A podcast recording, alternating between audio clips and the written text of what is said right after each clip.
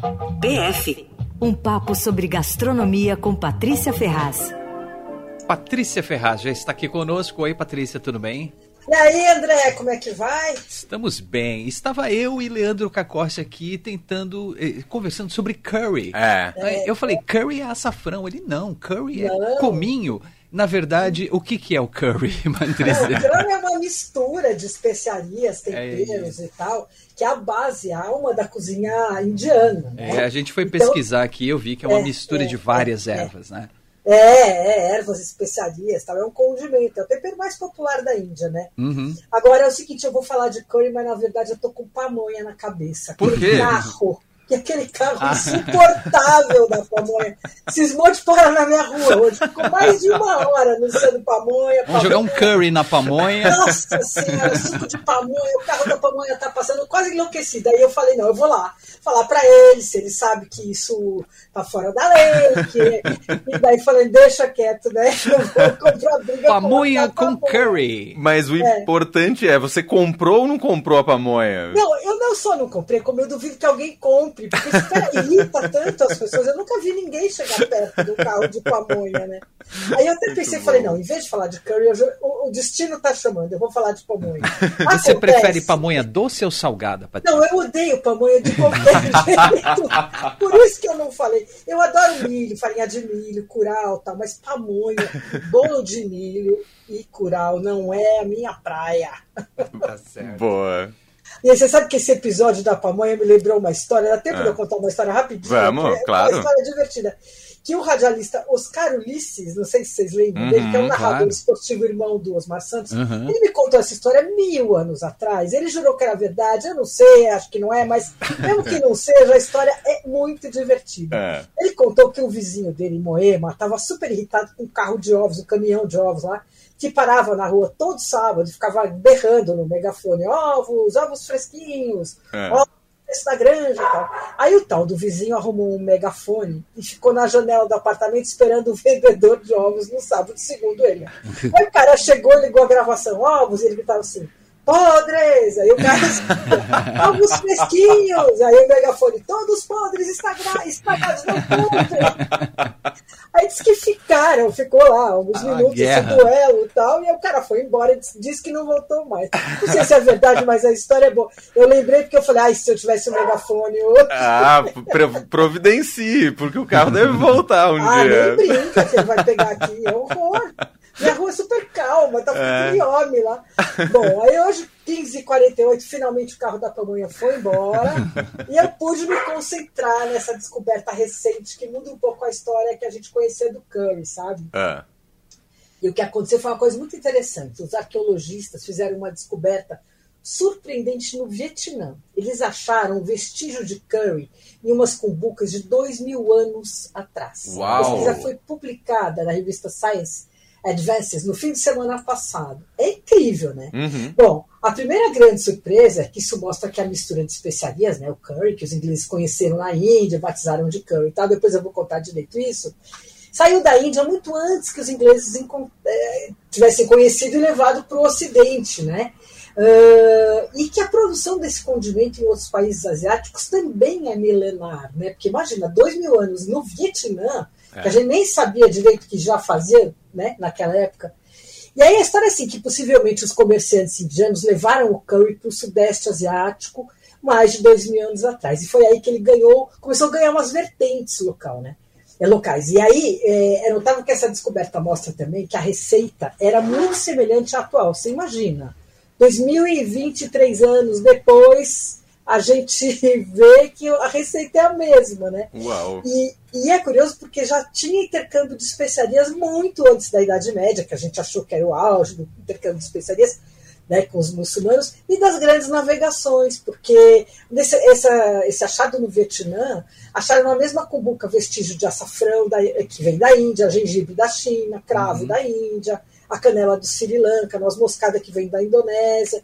Então é uma coisa incrível essa história da globalização aí dos temperos, já vinha, ó, né? Aham. de milênios. E, e tem um detalhe impressionante, que a noz moscada manteve o perfume por dois mil anos. Nossa. Que Uou. pegaram, é, diz que estava o cheiro, a, fra- a fragrância da noz moscada, né? Enfim. E, bom, vocês estavam perguntando o que, que, era exatamente o curry, né? Então, uhum. na Índia, ele é chamado de masala, que quer dizer mistura picante. Uhum. E essa mistura de especiarias, ela é mesmo a alma da cozinha indiana. Só que não tem uma receita fixa. Tem, sei lá, uma média de, de 18 a 35, vai, temperos, especiarias, aromáticos e tal. Uhum. E, mas cada família faz a sua em diferentes regiões, né? Então pode ser suave, picante, pode ser seca, em pasta, moída, amassada. A receita varia. Uhum. E, mas alguns ingredientes são comuns. Então, por exemplo, a folha de curry é uma coisa que vai em todos: coentro, cominho, semente de mostarda, pimenta, feno grego, cúrcuma. E aí, assim, em geral, não, não tem regra, mas assim, em geral, no norte da Índia, a massala é seca e, e ela é mais picante e tal, e é muito usada em carnes. Uh, e às vezes também no tempero de arroz. No sul, ela leva ervas frescas, leite de coco, Olha. e é muito usada em vegetais. Hum.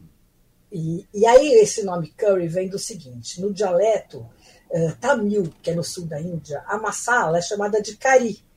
E aí os holandeses chamaram a mistura do século XVI, quando eles conheceram de cari.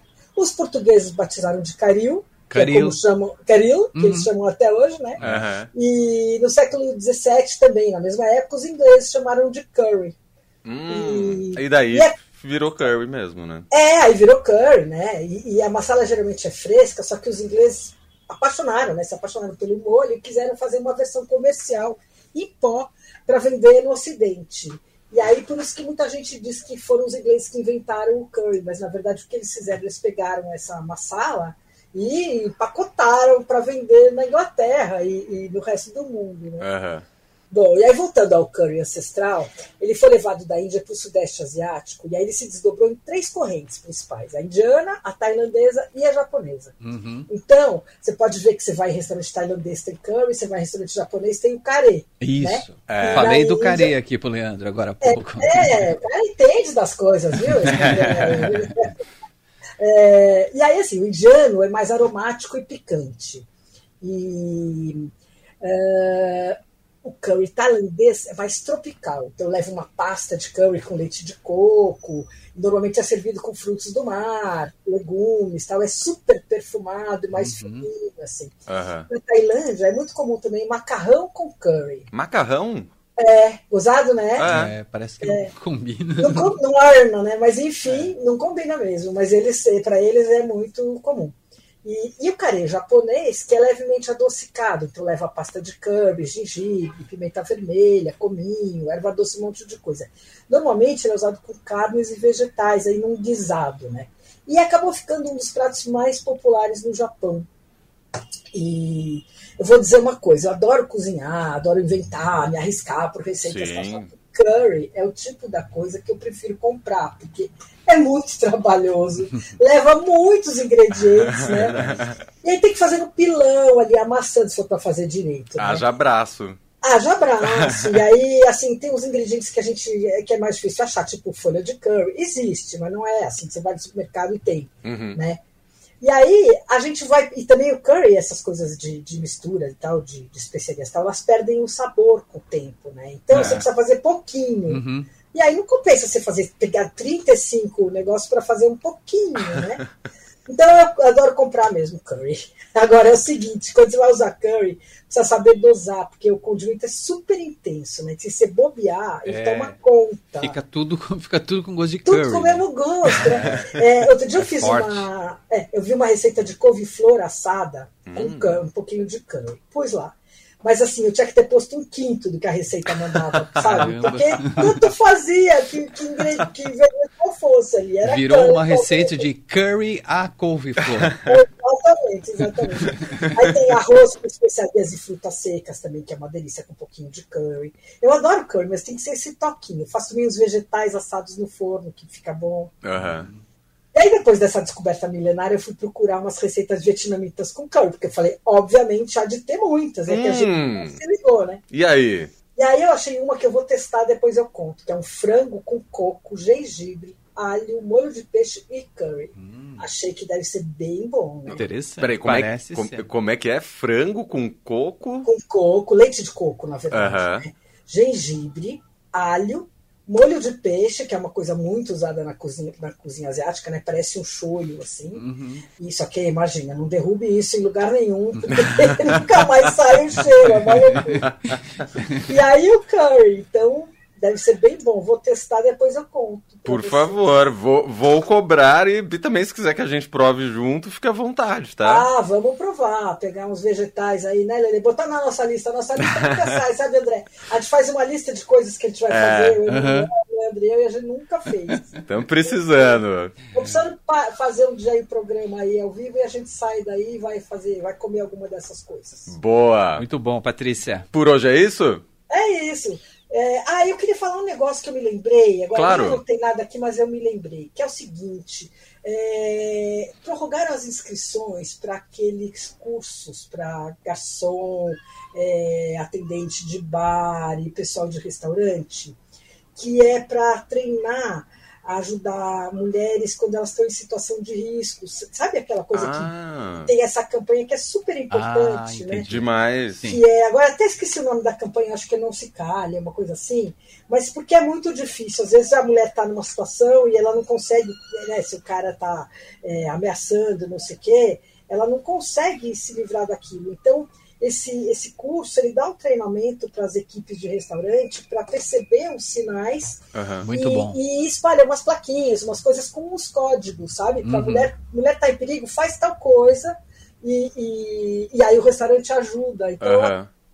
essas inscrições, esse curso é grátis, é uma coisa que tem que entrar no, no site do Estado aí, ah, dessa campanha, e ele, as inscrições vão até dia 28. Boa. Então até segunda-feira. É, exatamente. Esse curso começa dia 28. Que acho que é uma coisa legal, né? Nossa, muito boa Super, super importante. É, é. Muito bom. Patrícia Então é Ferraz está com a gente toda quarta-feira ao vivo aqui no, no PF, mas diariamente na programação do Eldorado no Por Aí, nos boletins. Fazendo com- todo engordar, né? Fazendo todo mundo morrer de fome. E lembrando também que o Por Aí é podcast. Procura o Por Aí no seu agregador de podcast favorito. Todas as dicas da Patrícia Ferraz que você ouve ao longo da nossa programação. Às vezes você tá no carro dirigindo, perdeu o nome do restaurante, esqueceu o endereço. Aí você pega lá no podcast do Por Aí. Certo, Paty? E você sabe que muita gente me escreve e fala assim: Eu tava te ouvindo no rádio agora, eu não entendi direito onde é o restaurante, qual é o nome do que você falou. É isso. né? É só procurar no podcast É. do Por Aí. É isso aí. Paty, ótima semana pra você. Um beijo você e até a próxima. beijão, até semana que vem.